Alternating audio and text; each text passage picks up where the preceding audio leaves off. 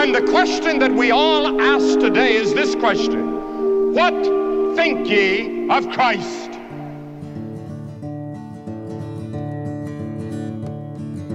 Do Lord, oh do Lord, do remember me.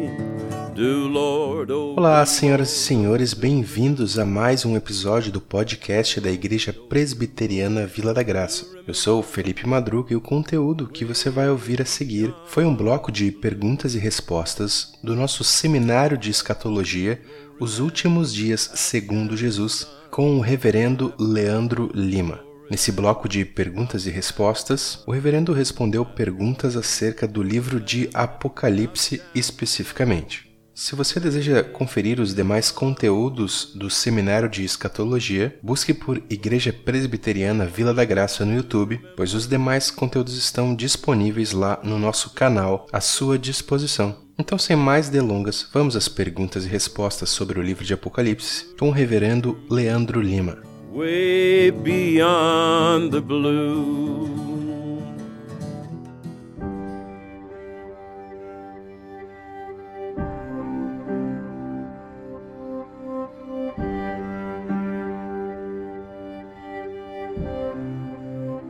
Irmãos, desde já peço perdão se talvez você mandou a sua pergunta e se a gente não ler aqui, é, perdão, porque foram muitas perguntas, a gente tentou fazer algumas, uma, uma, uma seleção, porque algumas dessas perguntas já foram respondidas aqui durante as, as palestras, tá? Mas vamos aqui na primeira. O que significa voz de muitas águas?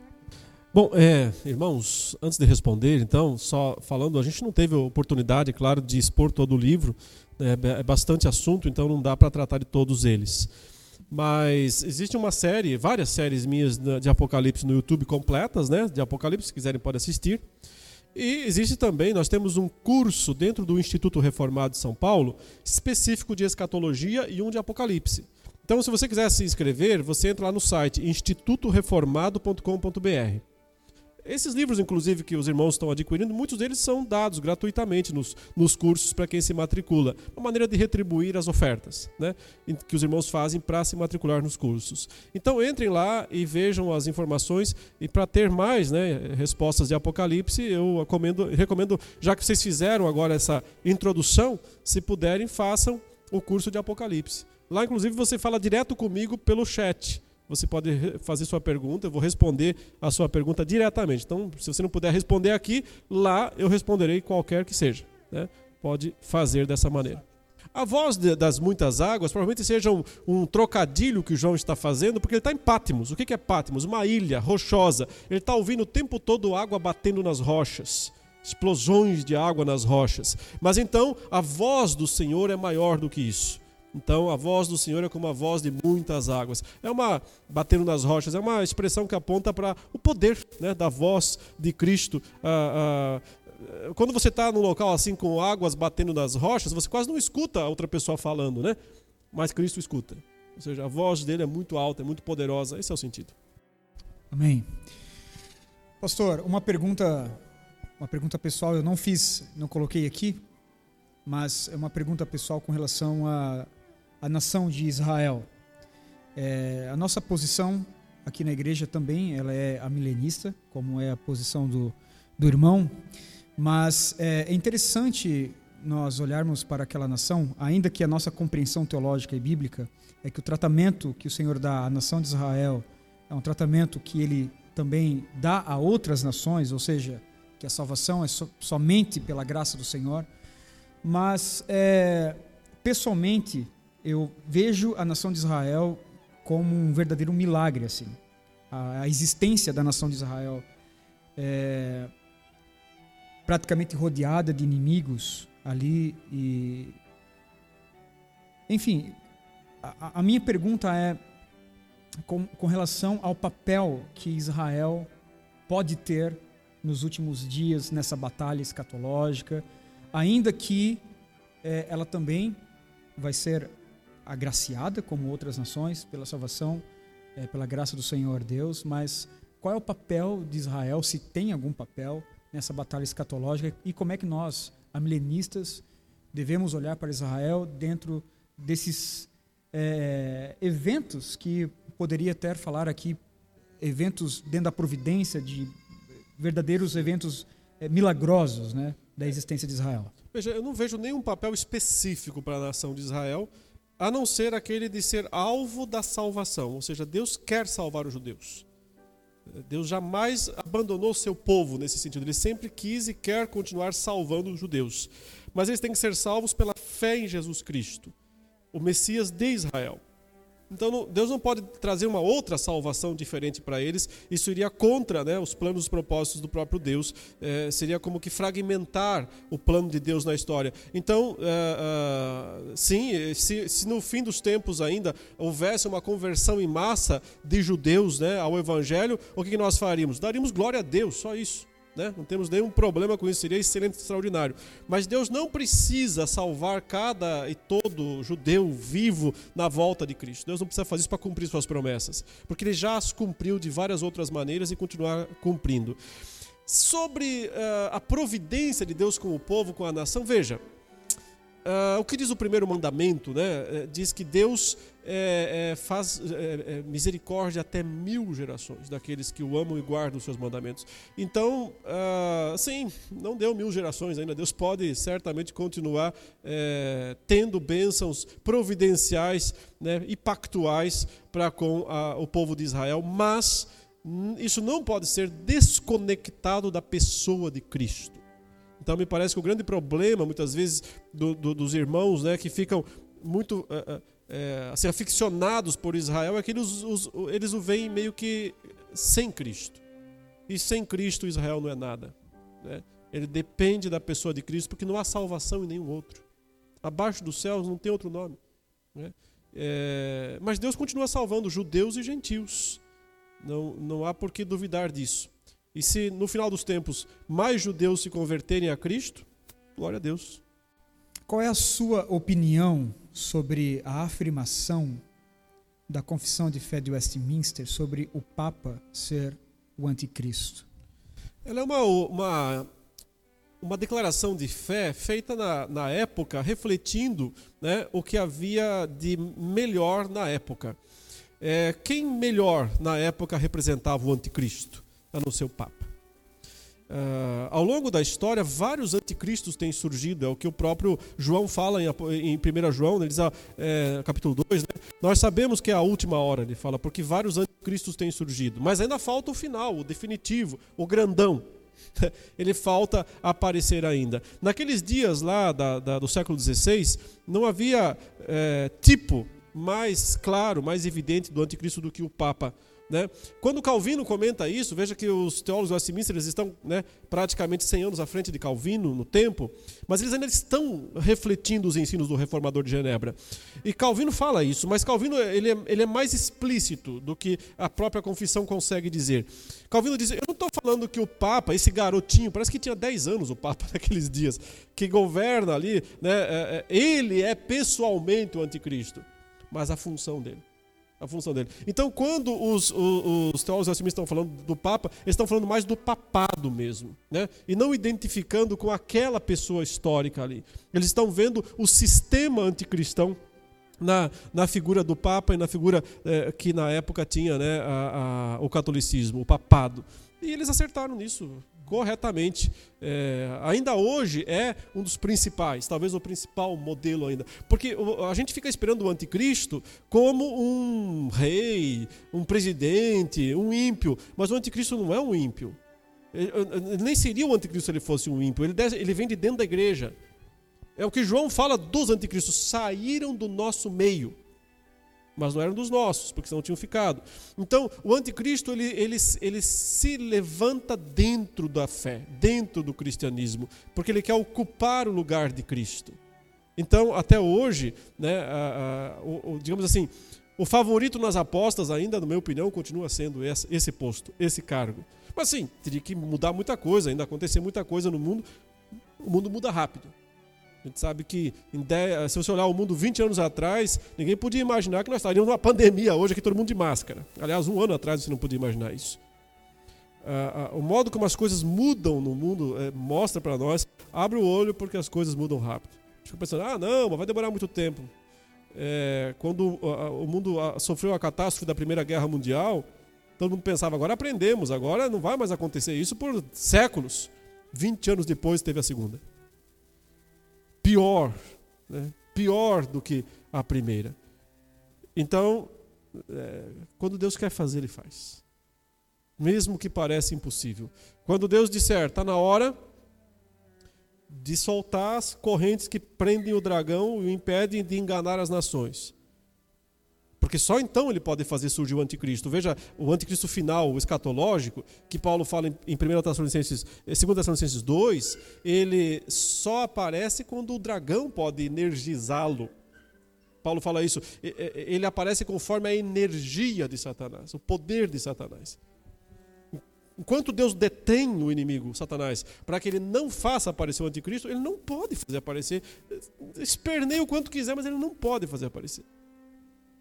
Mas quando Deus disser, pode, ninguém mais segura. Pastor, uh, acerca do, da figura do anticristo ainda.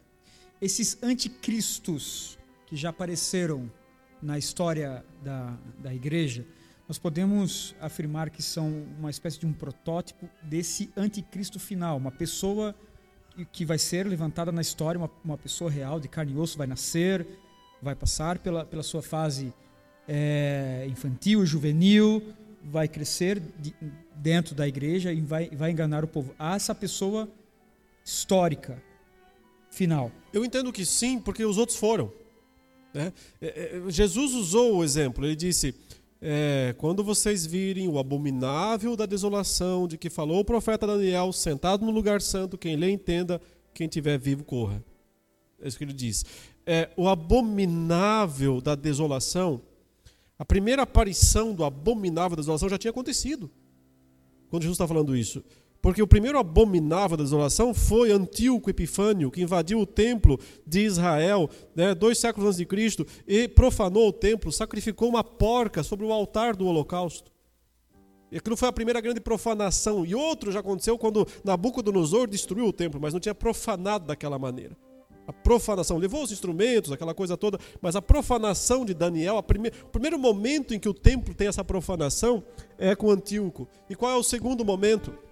40 anos depois que Jesus diz essa palavra. O segundo abominável da desolação é Tito, o general romano, que invade o templo mais uma vez montado num cavalo, entra dentro do Santo dos Santos, em cima de um cavalo, né? e destrói o templo de Jerusalém. Então eles são tipos do anticristo, os maiores. Né? Esses são os dois principais, né? mas muitos outros, João disse, já estão por aí. Então, é, todo falso profeta é um tipo do anticristo. Todo falso profeta, ele é um tipo do anticristo. Mas tem esses maiores na história, né? e falta o maior de todos. O qual, no meu entendimento, aí pode ser um pouco de especulação. Eu imagino, eu imagino que é, ele, ele vai ser mesmo um, um, um ser gerado pelo poder das trevas o, o inimigo sempre quer imitar né, o Senhor. E Jesus foi gerado pelo Espírito Santo. Ele não teve um pai humano. Ele foi gerado pelo poder do Espírito Santo. É, é possível, porque o texto fala que o surgimento do anticristo é segundo a eficácia de Satanás. Com todo o poder né, da mentira. Então, uh, não é impossível, não sabemos também se será assim, mas não é impossível que ele seja um filho do diabo, porque a expressão é o filho da perdição. O homem da iniquidade. Esses termos, esses termos, né, do lado bom são aplicados a Cristo. Jesus é o filho do homem. O filho do homem.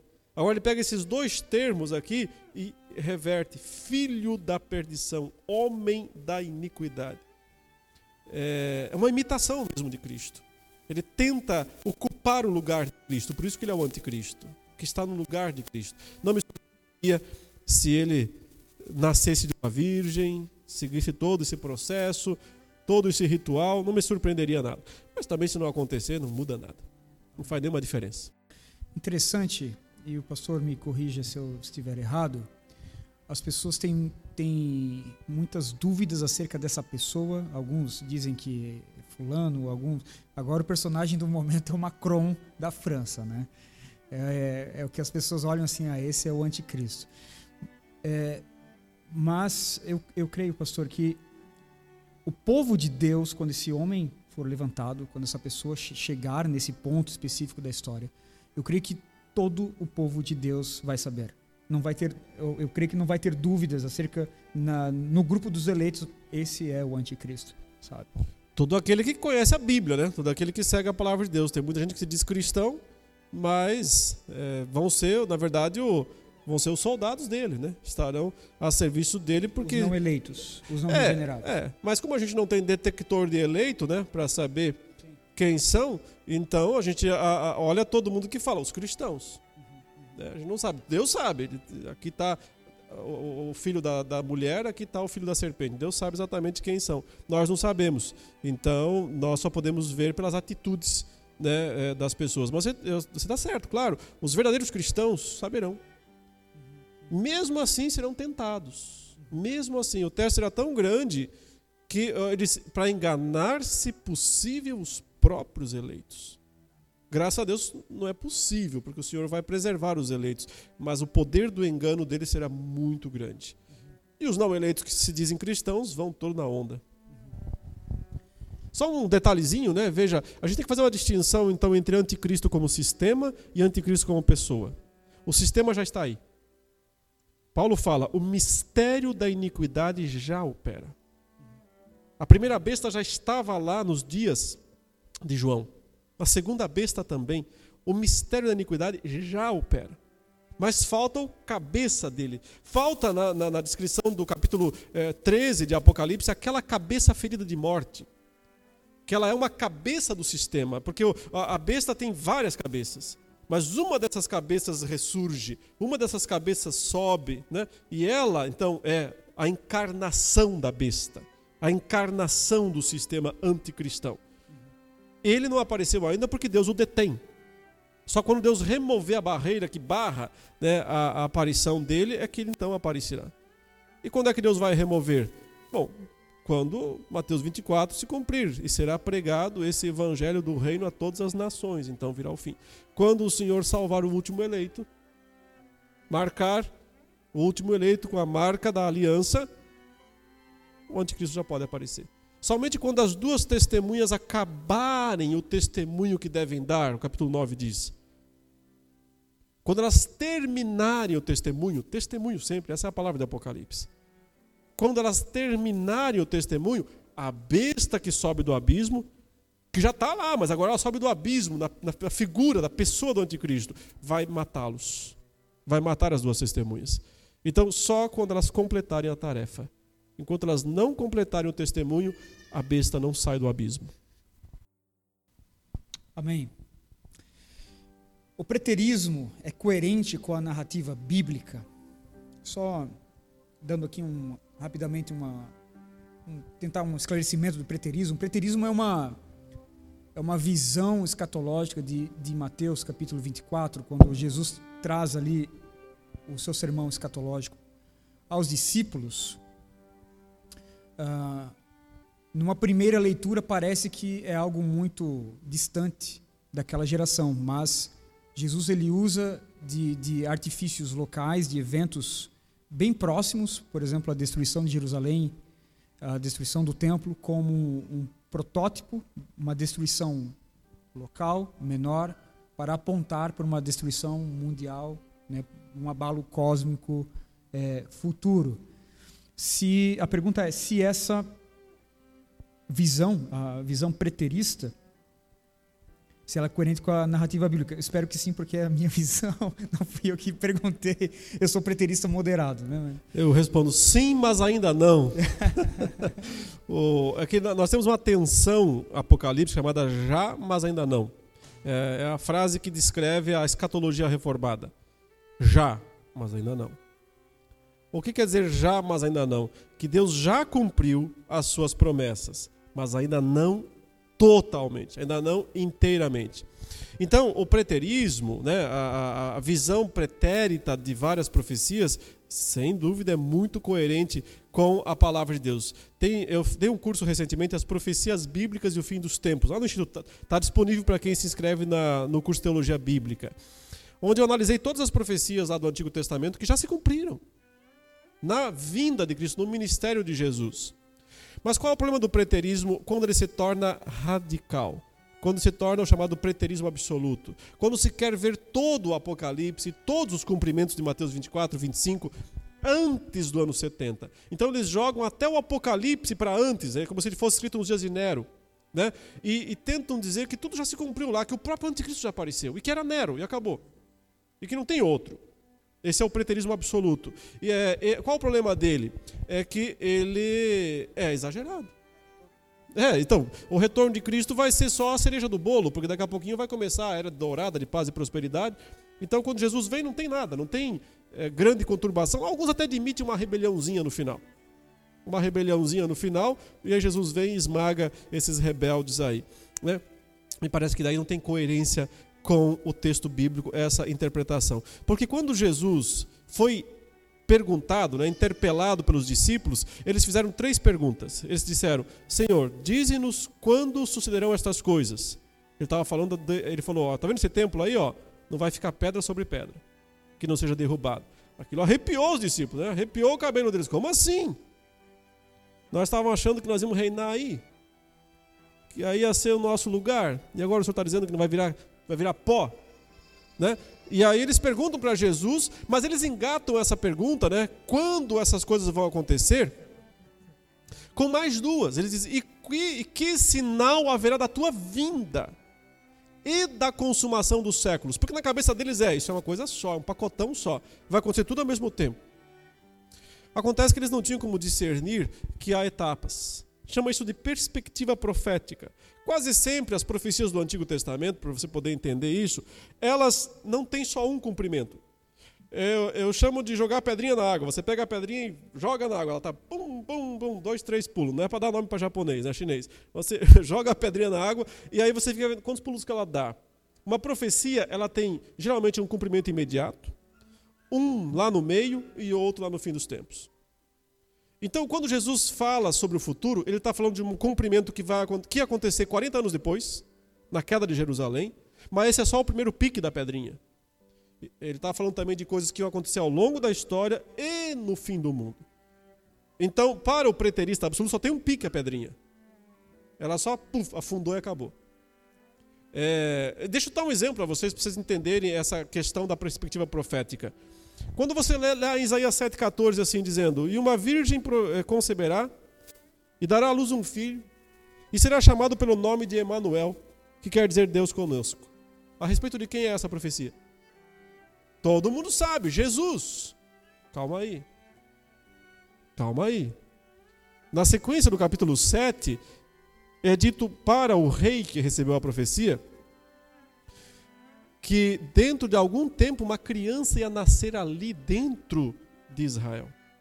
E que antes que essa criança comece, é, é, soubesse se alimentar por si mesma e discernisse entre o certo e o errado, os dois reis inimigos, né, diante de quem o rei de Israel estava com medo, iam ser destruídos.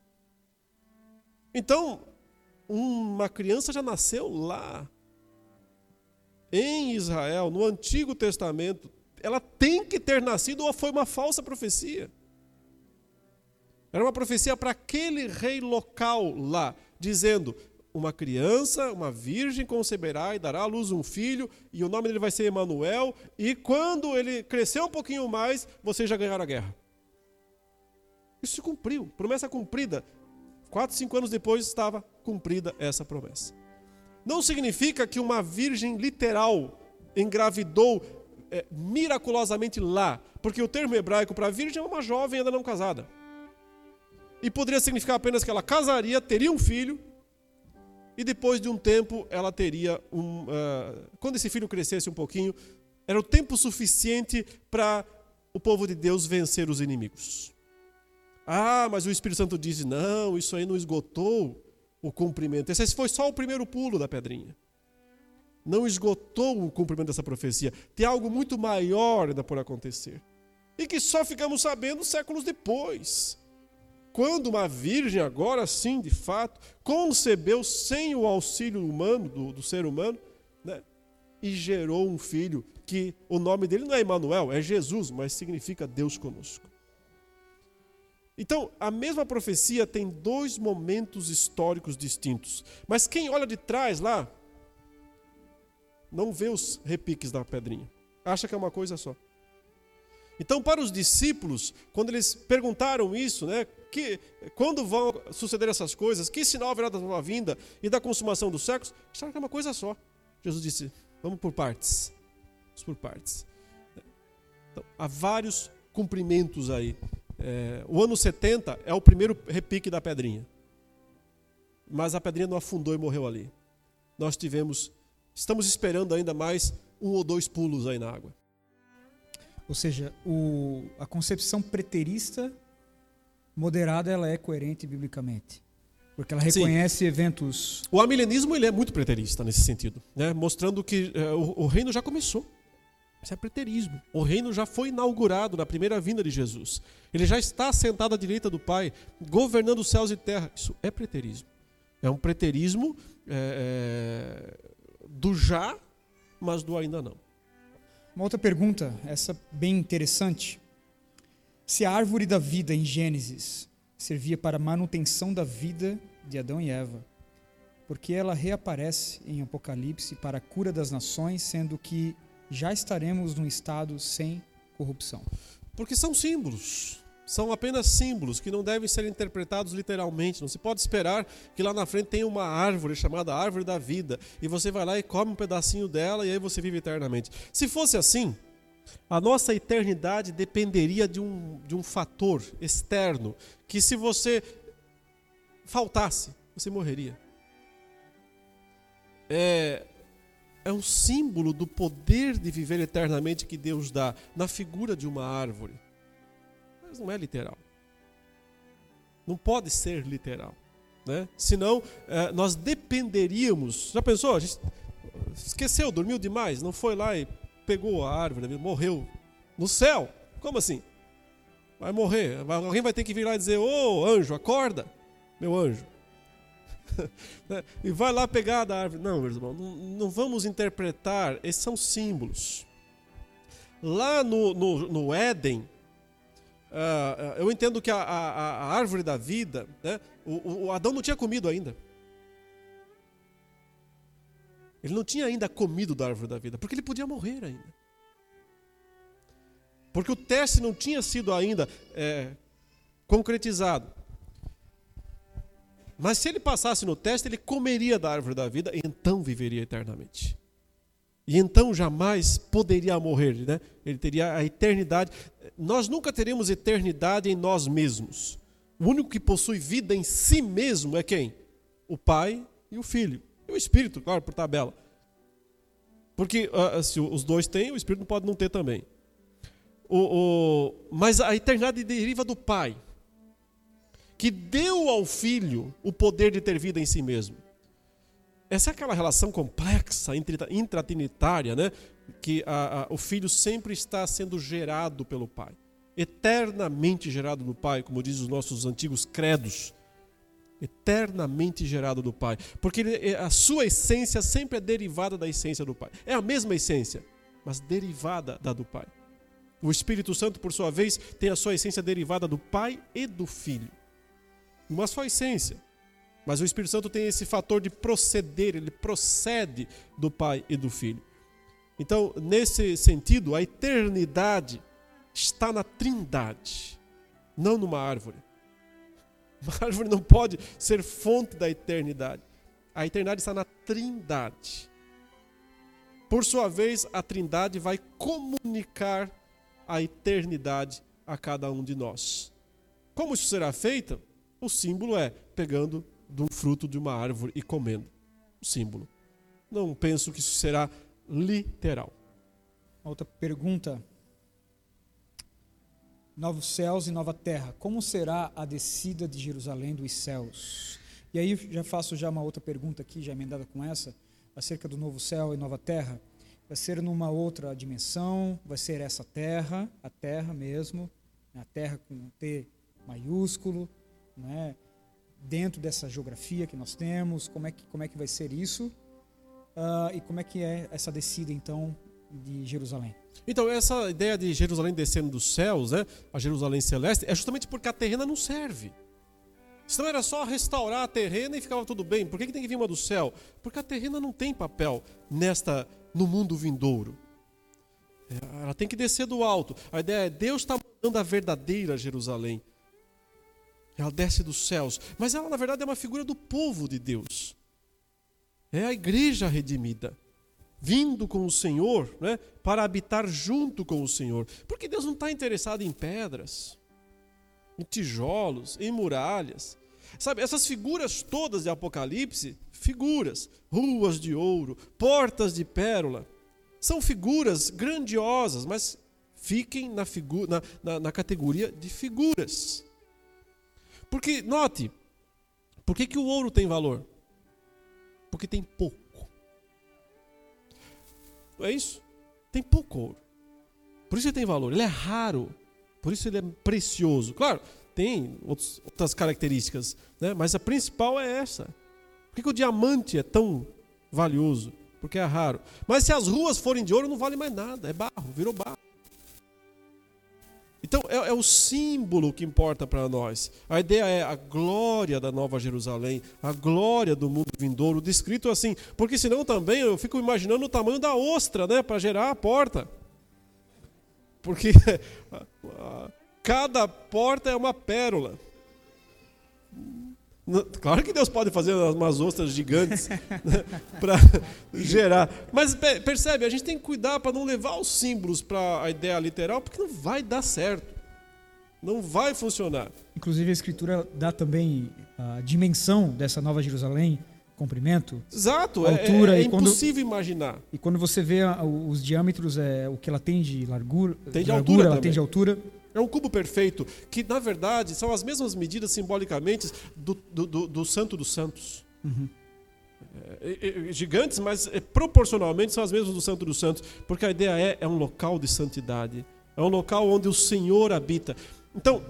Poderíamos cê... interpretar que é uma cidade justa, porque o que ela tem de altura, ela tem de comprimento, a, a justiça ali. Sim, é, é, o Santo dos Santos. Tudo virou o Santo dos Santos. Qual é o melhor lugar do mundo? O Santo dos Santos. Uhum. Era ali que o Senhor estava, ali que estava a presença de Deus. Agora não tem mais isso de ter que ir a algum lugar, porque é o que o Apocalipse fala: Deus habitará com eles. Eles não precisam de luz, eles não precisam de templo, eles não precisam de nada, porque Deus está ali com eles. Então, você me pergunta, onde vai ser o novo céu e a nova terra? Eu digo, em todo lugar, todo lugar, exceto o lago de fogo, lá ficam os ímpios confinados. Mas tudo o resto, tudo que existia, a existência inteira, tem uma esfera, duas esferas, cinco esferas, vinte esferas, um milhão de esferas, tudo engloba cada centímetro quadrado espiritual ou material do universo. Tudo isso é o novo céu e a nova terra e é o lugar onde nós habitaremos. Sem essa separação que existe hoje Hoje, terra, nós sabemos onde é. Céu não dá para ir. Dá, né? Mas você não quer ir agora para lá. Se for, você vai ter que morrer. É, não dá para simplesmente né, pegar um teletransporte e ir para o céu agora. Tem uma separação. Esses dois lugares não são juntos, não são unidos. São separados por causa do pecado e da queda. Porque nós não temos ainda corpos gloriosos, né? E Deus ainda não refez o cosmos. Mas quando ele fizer novo céu e nova terra, não tem mais lá é o céu, aqui é a terra. É tudo uma coisa só. E é por isso que a Jerusalém desce de cima, porque a ideia dos céus volta, se aproximando da terra. Ou a terra subindo aos céus, esses dois lugares se unindo para ser um lugar só.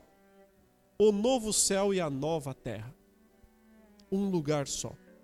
Onde habita a justiça. Onde não tem mais morte, nem dor, nem pranto mas todas as linguagens que nós temos, mesmo de Apocalipse, acabou de dizer, né? Aparece lá a árvore da vida para servir para as curas dos povos. Como se não tem mais doença?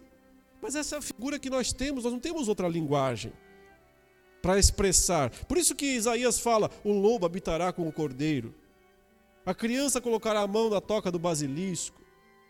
Não pode interpretar isso literalmente. Isso é uma linguagem da era atual, ela só dá um vislumbre da era vindoura. Ela nos mostra o que? Não tem mais ameaça. Não tem mais perigo, não tem mais risco. Mas a linguagem ainda é da era presente. Por isso que ele fala: quem morrer aos 100 anos, morrerá ainda jovem. Se você interpretar literalmente, você vai dizer, então vai morrer ainda. Mas o texto diz: não tem mais morte. E não, esse texto não está falando do milênio. É, é, Isaías 65 não está falando do milênio. Está falando do novo céu e da nova terra.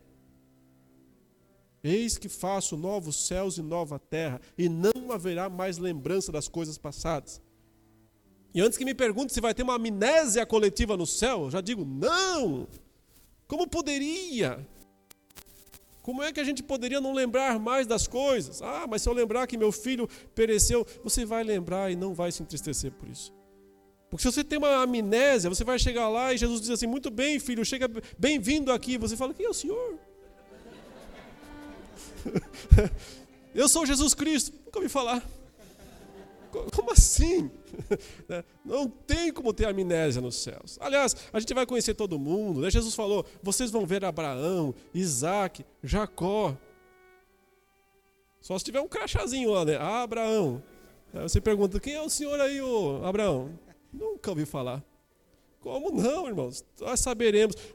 Quando Deus fala lá, não haverá lembrança das coisas passadas, ele está falando dele mesmo. É só você ler os versículos anteriores. Ele fala: Eu não me lembrarei dos pecados deles. Eu não me lembrarei dos pecados deles. E não é que Deus vai ter amnésia, porque Deus, não, Deus muito menos, né? Se Deus tiver amnésia, nós estamos lascados. Deus não pode ter amnésia. Essa figura de não me lembrarei, eu não vou puni-los por isso. Eu nunca vou considerar os seus pecados. Eu não vou levar em consideração. Mas claro que Deus vai se lembrar dos nossos pecados. Ele não tem como apagar isso da mente dele. Então, cuidado com interpretações literalistas da Escritura. Elas levam para longe da Bíblia, normalmente. Amém, amém. A minha origem pentecostal deu um, deu um rodopio aqui dentro agora. Quero dar um glória a Deus. Como presteriano. Glória a Deus. Amém, amém. Não muito alto. Pastor, é o dispensacionalismo pode ter consequências práticas na igreja durante a grande tribulação? Olha, é, em geral, a gente tem que falar que o movimento dispensacional é um aliado né, na proclamação do evangelho, é, na defesa pela, pela escritura, pela inspiração das escrituras e assim por diante. Então, é, não podemos jamais tratar irmãos como inimigos. Né? Nós somos todos irmãos e aliados. Os, crentes nascidos de novo, de quaisquer correntes de pensamento, são aliados, são crentes, são irmãos discordam de algumas coisas, evidentemente. Né? O, o, futuro dirá quem está certo. Né? O futuro mostrará que eles estão errados. Então isso. Né?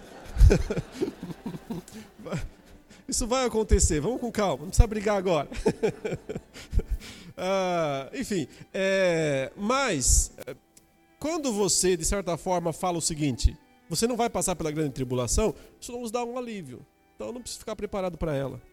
Então quer dizer que antes, né, apertem os cintos que o piloto sumiu. Antes disso, nós vamos sumir, desaparecer para os céus. Então, se você não vai passar do pior teste, não vai passar pelo pior teste, você também não se prepara para ele. E eu acho que aí está um problema, aí está uma dificuldade. Assim como os teólogos da prosperidade que falam vai ser tudo paz e prosperidade para a sua vida, não preparam os crentes para enfrentar as tribulações que estão por vir, que já estão presentes, né?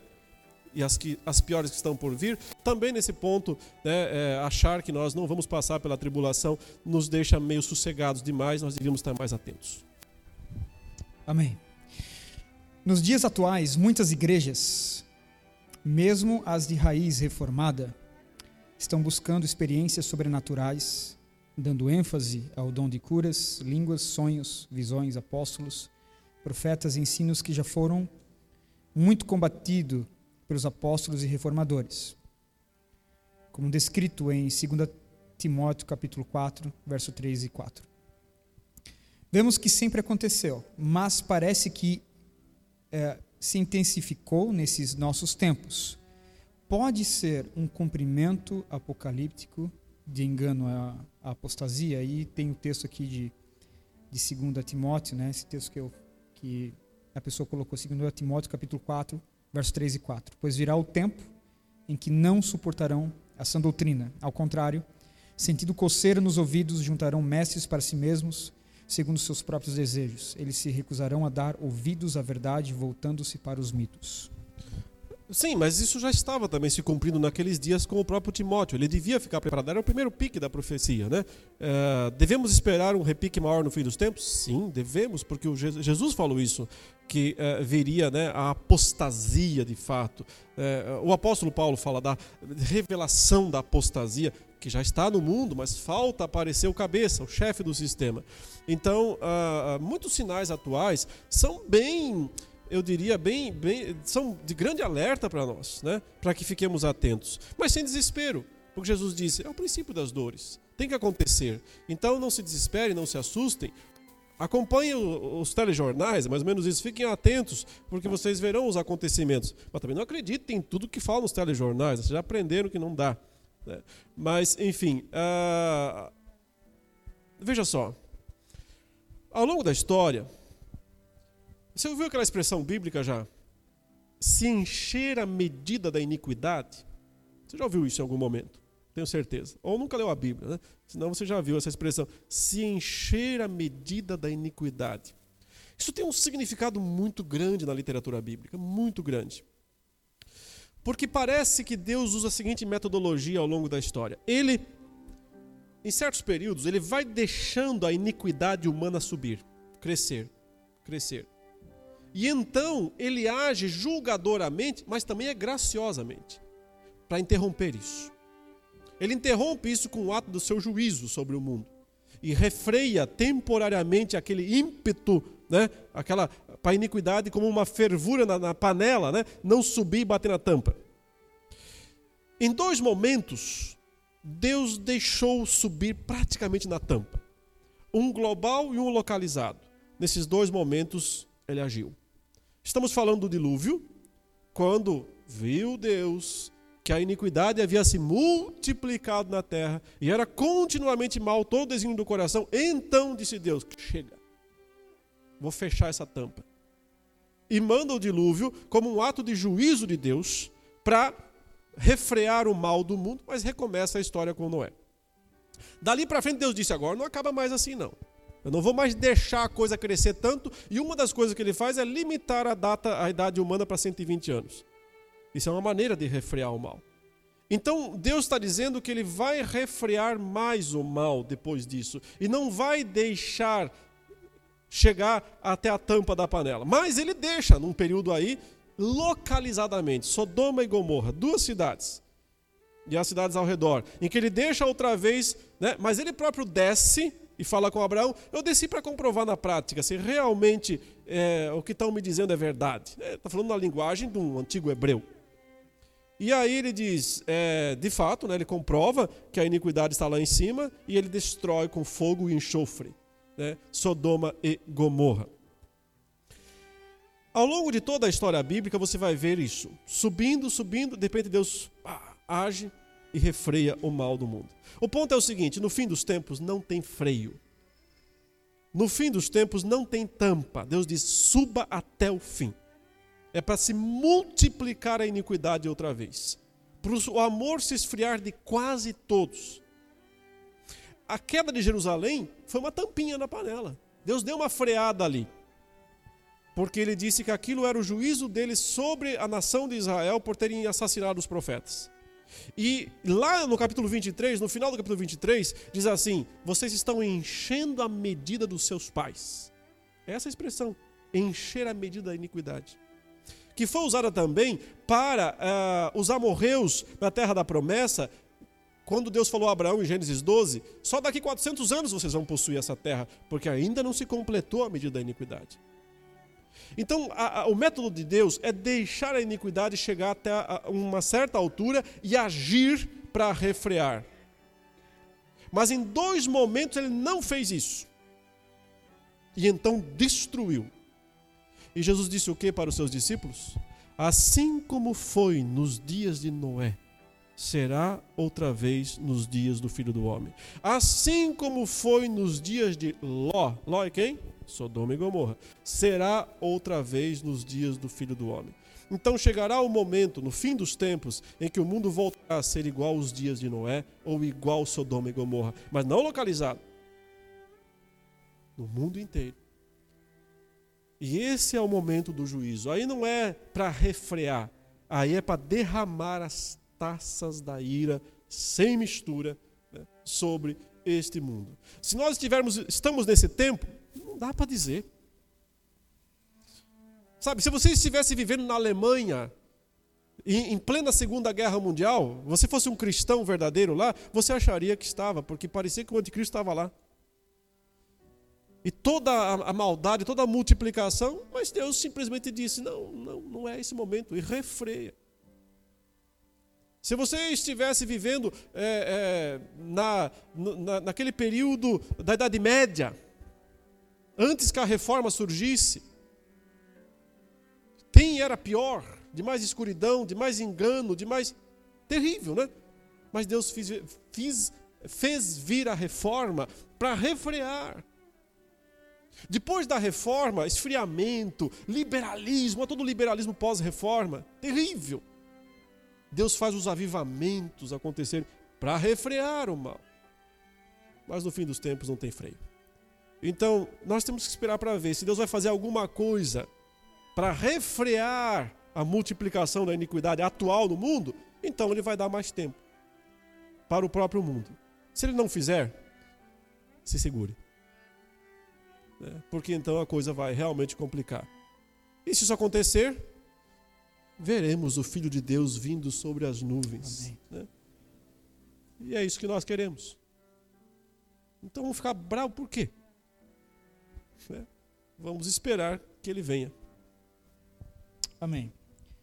Penúltima pergunta.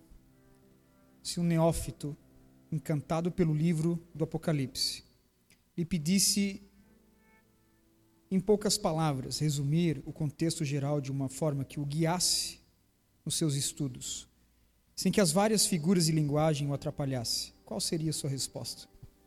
Faça o curso do Apocalipse do Instituto Reformado. Amém.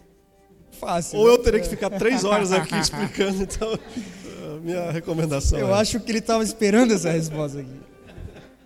Qual é o custo, pastor? 50 reais. Meu irmão, um neófito pode pagar. Se o neófito não tiver dinheiro, o pastor ele, paga, 50 reais.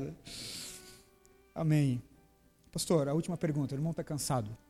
Vamos encerrar Essa resposta é sim. É sim. Amém, irmãos. Vamos encerrar por aqui. Glória a Deus por esse seminário. Nós tivemos alguns eventos na nossa comunidade, mas esse foi muito especial. Glória a Deus pela sua vida, pastor. É, meu muito obrigado você, por você estar participando, estar nos prestigiando, você que é de outra igreja. Muito obrigado a todos aqueles que participaram ativamente, né? Muitos trabalharam. A gente teve aqui reuniões de terça-feira, estávamos orando constantemente por esse seminário. Quero é, fazer menção aqui à, à, equipe de limpeza, à equipe que cuidou do, do café, uh, toda a equipe que cuidou da logística, antes do evento, durante o evento, depois, o pessoal da livraria, o pessoal que de alguma forma está ajudando, o pessoal da sonoplastia, irmãos. A nossa igreja, graças a Deus, ela dá um show nisso, né? ainda que na nossa simplicidade, de uma igreja ainda pequena, mediana, mas é, conseguimos fazer, tentamos fazer da melhor forma para a glória de Deus e também para a alegria dos irmãos da nossa comunidade e de outros que nos visitam aqui. Amém?